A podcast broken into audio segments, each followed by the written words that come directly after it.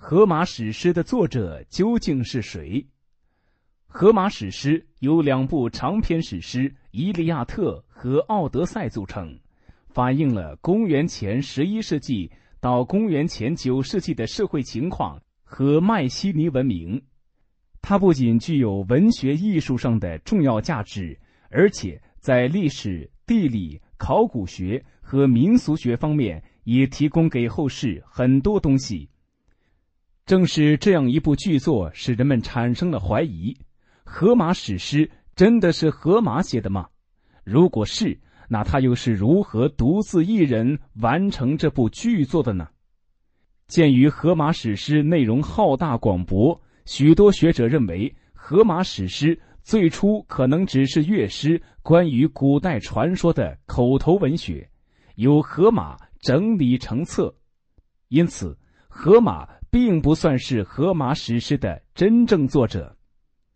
而且公元前七或六世纪留下来的一首古诗，曾经有过这样的记载：荷马是住在契奥斯岛爱琴海中的一个岛的一个盲人，一个盲人就更不可能完成荷马史诗这样浩大的写作。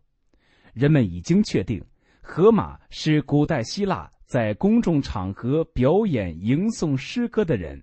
即古希腊人所称的吟唱诗人，而且荷马史诗中的一些段落很有短诗的味道，而且诗中若干事件发生的时代似乎比其他部分更早，充分表明荷马史诗是经过很长一段时间由很多作者创作完成。美国学者帕里又从语言学的角度研究了这部史诗，发现史诗具有一整套程序化的语句，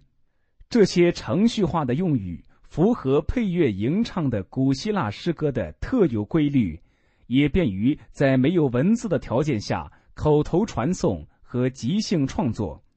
而如此大量而固定的程序用语，显然不能出自一个诗人的创造。同时，人们发现《伊利亚特》和《奥德赛》的语调和主题差异也较大。比如，《伊利亚特》描写的主要是发生在几日内的事，且强调战阵军功；而《奥德赛》所述事迹则长达十年之久，他专写幻想和神仙魔鬼。因此，德国学者基西霍夫、英国史学家格罗特等人认定。两部史诗经历了很长的历史时期，古老的神话传说与特洛伊战争的英雄故事是它最原始的素材。在漫长的流传过程中，经过许多民间诗人的增删修饰，最后由一位大诗人如荷马进行加工整理而成。这种说法已日益为学术界更多的人所接受，但至今为止。人们对荷马史诗及其史诗作者的研究与争辩还未停止。